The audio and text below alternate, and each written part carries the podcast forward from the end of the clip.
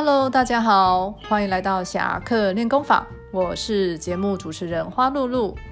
今天要跟大家分享的是好书推荐的得奖作品，呃，是由七年三班的陈同学所写的《傲慢与偏见》，作者珍·奥斯汀，出版社崇文馆。本书大意是女主角伊丽莎白因为过分自负的敏锐观察力。相信威卡的话，对达西产生偏见。另一方面，男主角达西拥有身份跟财产，导致他的判断力发生错误，对人们表现的极度傲慢。这两个人缺点在一起，有一段时间发生冲突，后来两个人都发现各有各的缺点。最后终究结为夫妻。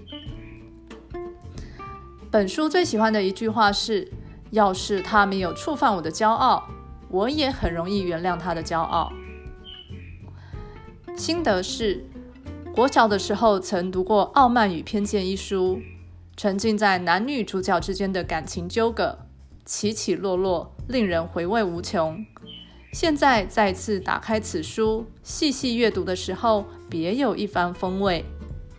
傲慢与偏见是书中男女主角的感情障碍，更是现实生活中所有人的绊脚石。